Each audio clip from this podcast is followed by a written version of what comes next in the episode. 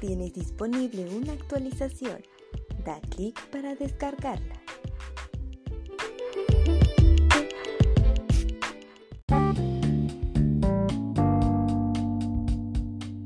Hola, sean bienvenidos a un episodio especial.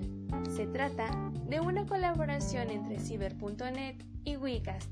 Le estarán acompañando Jazz Fernández, Emma de la Rosa, Diana Bautista y su servidora Carla Romo.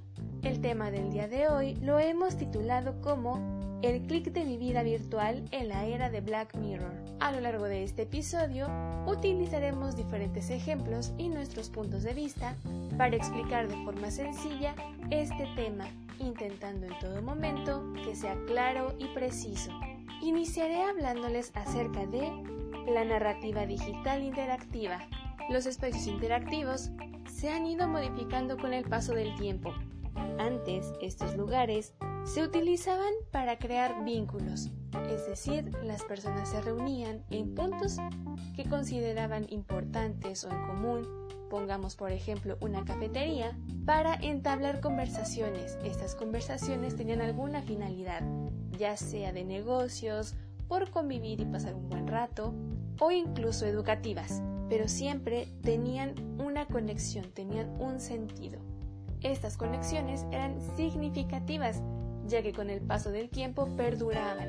Se buscaba mantenerlas ya sea por un tiempo determinado y que cumplido el objetivo o la finalidad del por qué estaban eh, reuniéndose o estaban empezando a tratarse, pues llega a su fin, es temporal en este caso, o simplemente se deseaba que trascendieran. Por ejemplo, en el caso de los amigos, se busca que su amistad perdure a través de los años.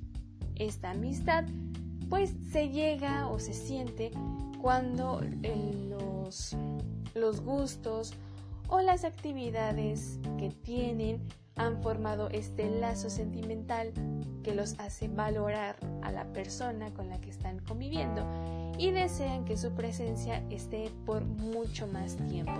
Sin embargo, estos lugares abrieron paso a los no lugares. Los no lugares que son son estos espacios donde la gente no convive. Por ejemplo, un cibercafé. En estos eh, ciber que aunque parezca que estén en desuso, la realidad es que no, porque en un país como México, pues no todas las personas tienen acceso a una computadora con internet o a un dispositivo que les permita realizar sus actividades. Eh, por ejemplo, en el caso de la pandemia, pues muchos estudiantes tuvieron que darse de baja por la falta de este recurso. Enfocándonos en el espacio del ciber, las personas tienen una necesidad o una actividad individual. No es como que uno vaya, se sienta y empiece a platicar con el de la computadora de al lado. Cada quien tiene sus propias actividades y no se busca pues mantener una relación, entablar una relación. No se busca esta conexión con los demás. A esto nos referimos con un no lugar. Por lo tanto, no van a comunicar ni van a interactuar de ninguna manera.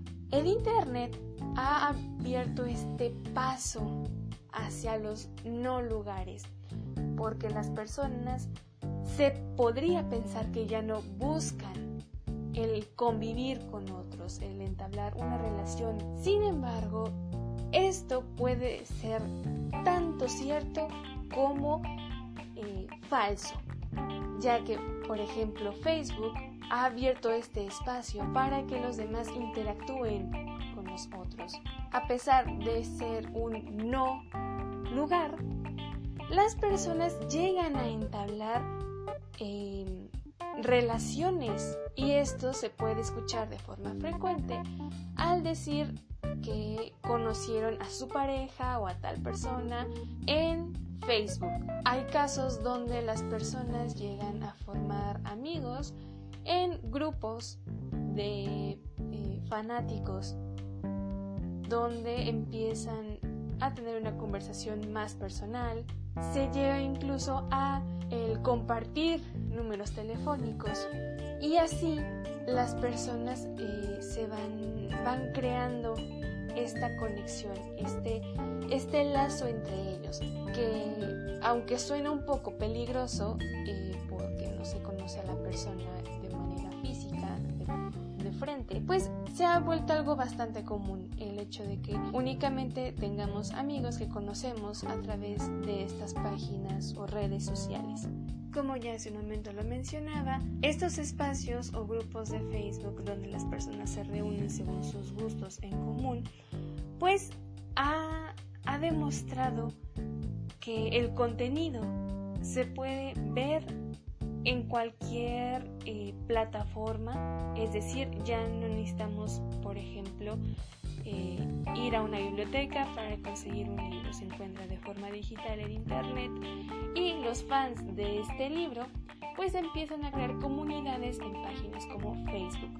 Muchos de los relatos que vienen de los medios tradicionales han emigrado a los medios digitales o los medios digitales los retoman. Y estos medios digitales ya no solamente van a, digamos, replicar o seguir compartiendo lo que el medio tradicional viene manejando, su formato, sino que también se empieza a adaptar a las necesidades o al formato propio de, eh, de la página.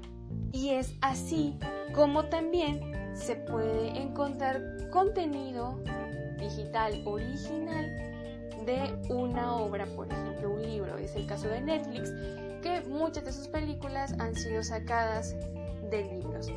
O se han inspirado en estas historias para el, el hecho de crear una, una nueva o una propia. Entonces, a diferencia de un libro donde tenemos que ir capítulo por capítulo para descubrir el final y que únicamente lo podemos, digamos, eh, utilizar en un tiempo determinado, un espacio determinado, las plataformas digitales, la nueva narrativa que proponen es esta libertad de ver la cantidad de capítulos que queramos, la cantidad de minutos que queramos de una película en cualquier momento, mientras tengamos una conexión a Internet y un dispositivo que lo permita. Ya no estamos sujetos a, por ejemplo, una telenovela donde es únicamente un día, una hora, un capítulo. O un capítulo diario, únicamente una hora y hay que esperar al siguiente. No, ahora, por ejemplo, Netflix maneja esta modalidad de que eh, puedes aventarte una serie de 20 capítulos en un día si tú quieres y te da esta libertad para elegir. Ya no es tan, tan lineal. El mundo digital ha traído este caos a la narrativa porque ahora construye una realidad diferente a, a la que ya estaba propuesta. Por ejemplo, podemos encontrar, eh, digamos, distintos finales a una misma obra, caso por ejemplo los fanfics, donde los fans ya pueden crear sus propias versiones, ¿no? Entonces se genera un caos porque ya no se tiene un control sobre lo que sí es cierto o lo que, bueno, o mejor dicho, sobre eh, lo que es único, única verdad. Ya pueden existir, digamos, varias, aunque no oficiales, claro, pero ya existen alternativas. Estas alternativas pues están fuera del control del creador de esta obra. Entonces, en general vamos a entender que la narrativa eh, digital interactiva propone que el usuario ya puede manipular la estructura y el contenido a su gusto e incluso en relación a otros o con los demás. Hola, ¿qué tal? Nosotros somos Jazzy y Emma de WeCast y antes de continuar con los temas, quiero agradecer a la producción de Ciber.net por hacer posible esta colaboración. Muchísimas gracias chicas preciosas hermosas. Ok, siguiendo con el tema de narrativas interactivas, nos toca abordar el tema de algoritmos e hipertexto. Sí, claro. Y con toda esta onda de los relatos digitales y las narrativas interactivas que ya introdujo Carlita en ciber.net. Es importante aclarar que a partir de la tecnología del hipertexto se vinculan todo tipo de productos culturales, ya sean creados como materiales textuales, sonoros, eh, fotográficos o audiovisuales.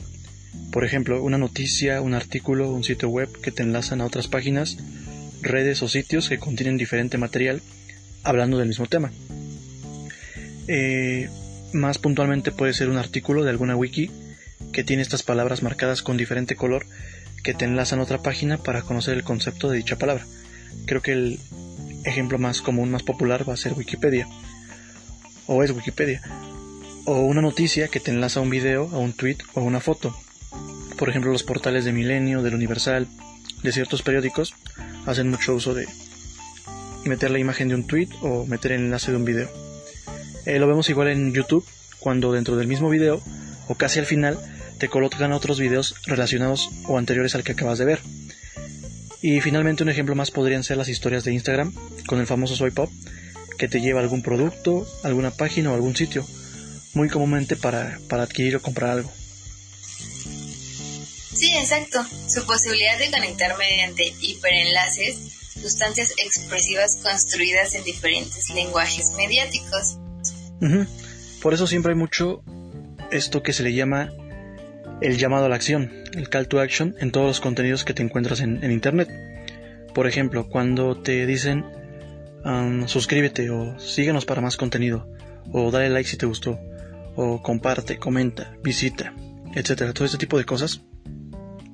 Es eso, o sea, es lo que menciona el autor, que dentro de esta esfera digital existen una abundancia de relatos. Entonces lo importante es la visibilidad y el acceso que le des a los mismos, porque entre tanto, pues sí hay, hay es difícil destacar. Entonces por eso mucho es esta onda de, del llamado a la acción. Y resulta entendible porque pues todo en internet es así. Para acceder a los contenidos, puedes acceder a los contenidos a cualquier hora del día y en cualquier parte con conexión a internet. La diferencia más común la podemos ver en las series en diferentes plataformas de streaming como puede ser Netflix, que te ponen todos los capítulos de una serie a tu disposición. No, o sea, no tienes que esperarte de forma semanal o diaria como lo harías con una telenovela. Puedes aventarte toda la serie en un día, en una semana o un mes, y todavía si quieres puedes volver a ella, o sea, puedes volver a verla cuando quieras. Es lo que mencionaba el autor, que es una experiencia de consumo hiperfragmentada y líquida que dispara interpretaciones diferentes en función de las condiciones del consumo decir que a partir de este caos, de estos relatos no lineales y de esos espectadores no lineales, surge el tema de los algoritmos, los cuales son un conjunto de instrucciones o reglas definidas y no ambiguas, ordenadas y finitas que permite típicamente solucionar un problema, procesar los datos y llevar a cabo otras tareas o actividades. Como dice la, la lectura, no solo el algoritmo contribuye decisivamente en la creación de los relatos, sino que también puede modificar la realidad. Un ejemplo muy puntual lo podemos ver en esta reciente serie surcoreana de, de Netflix que se popularizó, a lo mejor ya saben de la que estoy hablando, el juego del calamar, que tuvo mucha presencia en redes sociales, pues pocos días después de, de su estreno ya estaban circulando los memes, las parodias, los clips de, de la serie, etcétera. Yo creo que por una semana el 80% del contenido compartido en, en Facebook tiene que ver con esta serie. Y es aquí donde el algoritmo juega un papel importante porque con base en lo popular que se vuelve un producto, comienza pues a recomendarlo, a sugerirlo y además comienza a cambiar el lenguaje en redes, que en este caso serían los memes, que adoptaron la tendencia de la serie. También pasó este, lo mismo con con negocios y tiendas que empezaban a reproducir esa onda de las galletas pues con las formas particulares de, esta serie e incluso se convirtió en, en filtro de, de Instagram. Se volvía como el atractivo de ese negocio por la serie del momento, por la serie de, de moda. Claro, sí, se volvió todo un fenómeno mediático. Y justo era lo que mencionaba eh, de esta manera en que los usuarios espectadores consumen. Me imagino que la mayoría de quienes empezaron a verla la terminaron en dos o tres días. Y es interesante cómo igual el mismo algoritmo de Netflix la coloca en su famoso Top 10 México para que tengas como esa percepción de que todo el mundo la está viendo menos tú o tienes que verla porque todos la están viendo. Sí, exacto, y hasta cierto punto te pues te incentiva, te da curiosidad para pues verla. Sí, sí, sí. También quería como rescatar el ejemplo de, de Amazon, que al menos yo soy una consumidora de, de esta plataforma, que te da la opción de Amazon Choose, que ya te lo elige la misma plataforma, pero a través de las opiniones o los comentarios, las, las pues sí, las puntuaciones positivas de los usuarios que anteriormente han comprado como cierto cierto producto y de hecho te lo pone en las búsquedas hasta hasta arriba en la primera posición y en la esquina superior derecha te aparece Amazon Amazon Choose supongo que también podría aplicar en este caso de la tendencia o la preferencia. Sí del algoritmo como lo más vendido no exacto. Claro como nos pudimos dar en cuenta y como hemos revisado a lo largo de toda esta plática, las narrativas digitales permiten a los diferentes medios de comunicación compartir información referente a diversas temáticas en plataformas con mayor alcance y en este caso desemboca varios procesos. Cabe destacar que dentro de este mundo de la digitalidad y la tecnología también forma parte otros conceptos de vital importancia, como es el caso de lo que es la multimedia, la crossmedia y la transmedia, que prácticamente ocupan, digamos que, uno de los lugares más importantes en la cotidianidad, pero no nos damos cuenta de eso hasta que nos ponemos a analizarlo a fondo. Para comenzar, vamos a hablar del concepto de lo que es la multimedia. Y pues de ahí ya nosotros todos conocemos qué significa o a qué se refiere, que prácticamente se enfoca a la utilización de varios formatos en conjunto, por lo que pueden ser fotografías, videos, sonidos, bueno, en este caso serían audios, textos, en conjunto con otros software que permitan la, digamos que, transmitir la información de diversos tipos, de manera más dinámica o entretenida, ya que se enfoca a la complementación de varias herramientas para transmitir un tema o un mensaje. Cabe recalcar que en un inicio este tipo de formatos, o bueno, en este caso no sé cómo llamarlo, estaba enfocado a la educación o transmitir información que dejara algún conocimiento, ya que era más fácil para las personas hacer uso de este.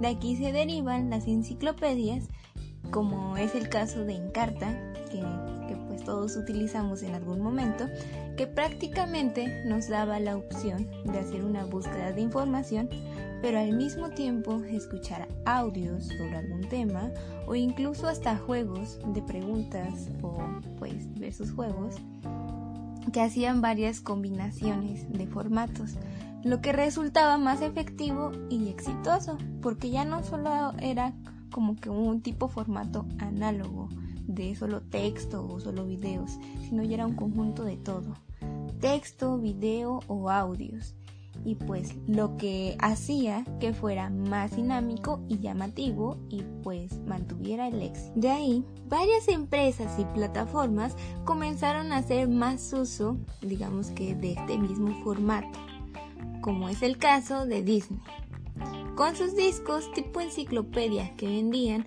para la enseñanza de los idiomas que prácticamente mantenían un entorno más dinámico que facilitaba el objetivo.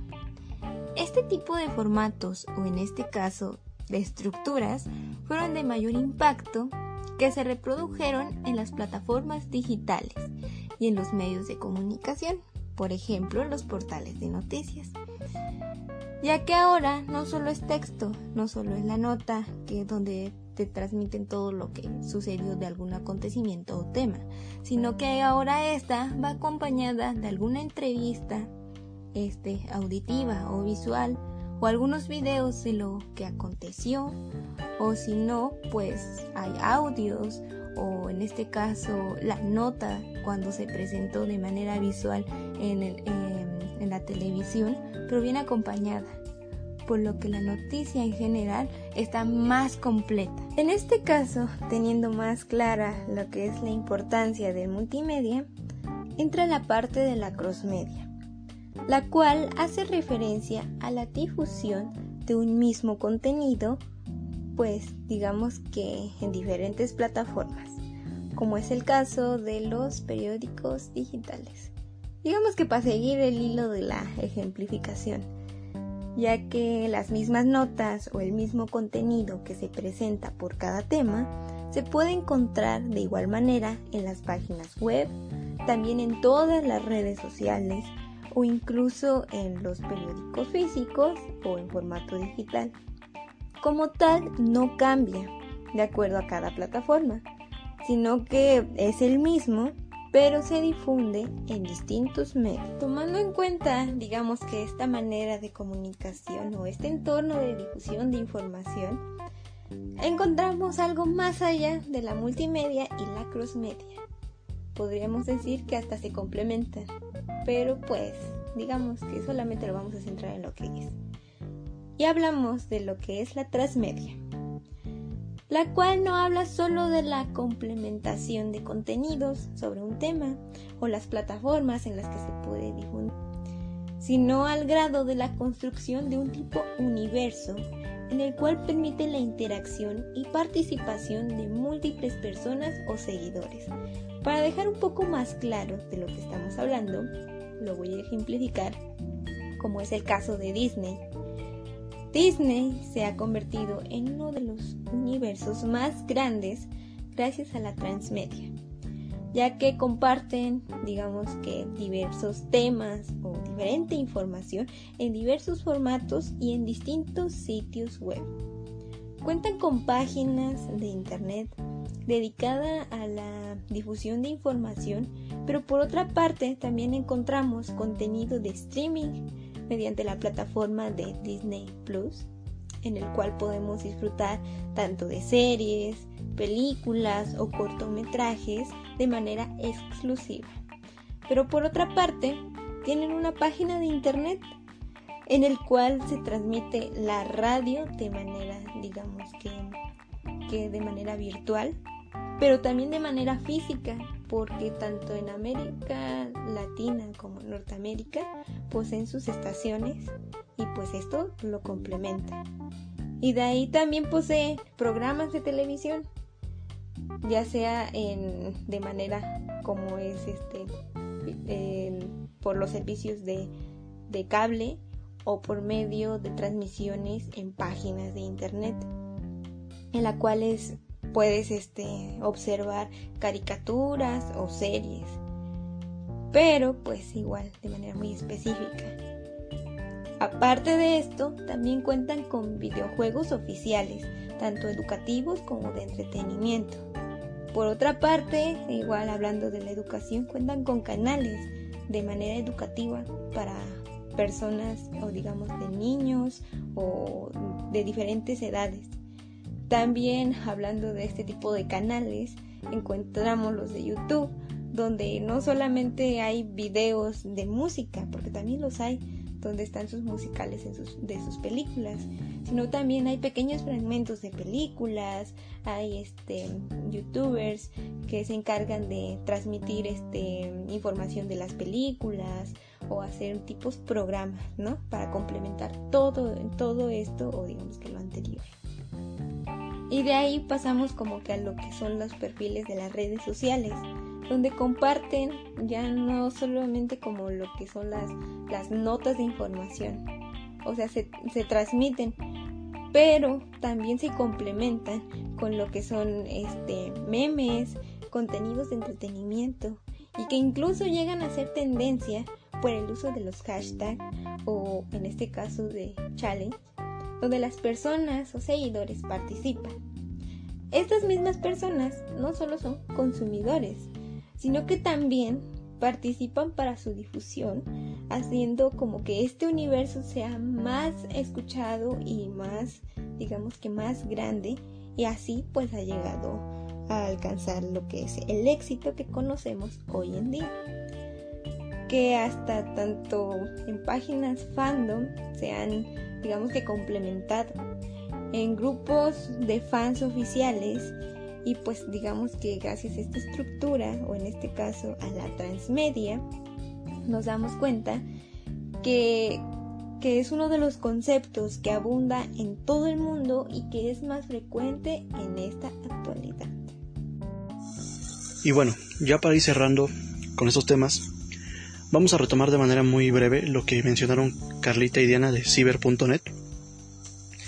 Y es que con toda esta onda de las narrativas interactivas y las narrativas transmedia, se sabe que el usuario o el, o el fan es consumidor y al mismo tiempo creador de contenido relacionado a sus narraciones favoritas, ¿no? O sea, se transforma en un emisor y receptor. Hay una noción de que participa dentro de estos espacios virtuales dedicados a albergar comunidades de fans. Sí, de hecho el ejemplo que me encanta es el fan art que suben las armies, que son este, pues el fandom de BTS, la banda surcoreana, en sus reels de, Instagram, que son casi idénticos a los siete integrantes de, de Bangtan, de esta banda surcoreana. Claro. Sí, o sea, es la parte de fan fanfiction. Sin embargo, uno de los autores dice que los relatos digitales no ofrecen una libertad absoluta a los usuarios todo está prefijado de antemano y los sujetos no pueden crear nada ni hacer diferente ni hacer nada diferente a lo, a lo ya establecido por sus creadores o productores, sino que todo depende de la arquitectura estructural que ya provee el constructo del relato. O sea, en pocas palabras, te da como esta sensación de que sí participas, pero estás controlado, o sea, bajo los límites que ya el productor o el creador de ciertas narrativas ya estableció. Sí, así es, esa misma cita sirvió para hablar de los dos ejemplos que pusimos en el ensayo, que es esta película interactiva de Black Mirror, Bandersnatch, y los videos en YouTube que se titulan Mis seguidores eligen mi día, que sí, son narraciones interactivas, pero están controladas de algún modo, simulando una falsa decisión. Sí, sí, esa palabra falsa decisión, pues ahí como que la, no sé si la inventamos, pero la pusimos ahí entre comillas porque es como lo que nosotros concluimos o lo que pudimos llegar. Claro que en el caso de la película, esta que mencionas, la de Netflix, la de Black Mirror, tiene un gran valor porque es un producto o es de las primeras películas en plataformas digitales que se atrevió a hacer esto, de adaptar este formato a un largometraje. De hecho, este tipo de narraciones como de, de elegir entre dos opciones o crear tu propia aventura, es mucho de viene mucho de, la literatura porque había varios así varios como cuentos o historias que son eso o sea que son como tú mismo vas eligiendo de qué página a qué página ir y te vas creando una historia diferente prácticamente estás es una narración más interactiva porque además de cambiar de página pues también estás construyendo tú mismo tu por así decirlo tu propia historia pero la película solo te deja recorrer y hacer elecciones en los terrenos que los guionistas ya plantearon. O sea, aunque sí puedes participar, no puedes cambiar nada de lo que ya se estableció. Lo mismo con esos, ajá, lo mismo con esos videos que mencionas de los seguidores eligen mi idea, que me parecieron un ejemplo muy interesante porque ya los había visto, o sea, ya sabía de qué iban, pero nunca había visto uno bien. Y hacen estos videos lo que hacen es que tus seguidores, o bueno, los seguidores del influencer participen en un par de encuestas que son como dos opciones, ¿no? Que son actividades como muy cotidianas que el influencer pone en Insta y ya sus seguidores votan por cuál debería ser. Igual, están interactuando, pero el propio influencer o el propio youtuber ya controla esta línea que deben seguir porque son actividades como muy controladas, o sea, como que no les da mucho poder a sus seguidores porque pues es una decisión, como te diría, es como no puedes poner tu vida en manos de, de la decisión de alguien más. ¿sabes? O sea, como que se da la, sensación de que se interactúan, pero está controlado. Exacto, se limitan las, decisiones para, para interactuar dentro de estas, estas narrativas y todo esto llevaría pues a preguntarnos si, si en verdad el fan, el usuario o el espectador tiene pues esa capacidad de transformar e interactuar realmente con estas denominadas nuevas narrativas digitales. Claro, yo diría que el usuario no controla mucho ni interactúa por completo, ya que, como igual, o sea, esto lo mencionaba en la lectura, es como una estrategia de los departamentos de marketing y publicidad para aumentar el capital, sí, el capital monetario, la plusvalía de la empresa, especialmente de aquellos contenidos de cultura popular, e incluso de aquellos influencers top del momento. Es como una onda de... O sea, al fan se le da la sensación de que participa porque sí lo hace, pero está controlado y solamente sirve para seguir expandiendo esos relatos en medios digitales. ¿No crees? Creo que el término, sí, exacto. Sí, yo creo que el término de falsa decisión aplica totalmente o se da a entender con, pues, con todo esto. Claro. Sería lo más, lo más acertado para, para estas interacciones digitales. Pero bueno, hemos llegado al final de, de este episodio especial colaboración con Ciber.net. Esperemos que les haya gustado bastante, que haya sido entretenido y que hayan pues entendido un poco más de estas falsas decisiones, de estas interacciones digitales, que poco a poco se irán pues viendo en mayor medida dentro de nuestros espacios cibernéticos o nuestros espacios en la web. digitales. digitales. Cuídense, los, los, vemos la próxima semana, si aún queda un más. Y pues nada, adiós Emma. Adiós Jazz, gracias a Diana y a Carlita que nos aceptaron para hacer el trabajo con ellas. Saludos, bye. Bye.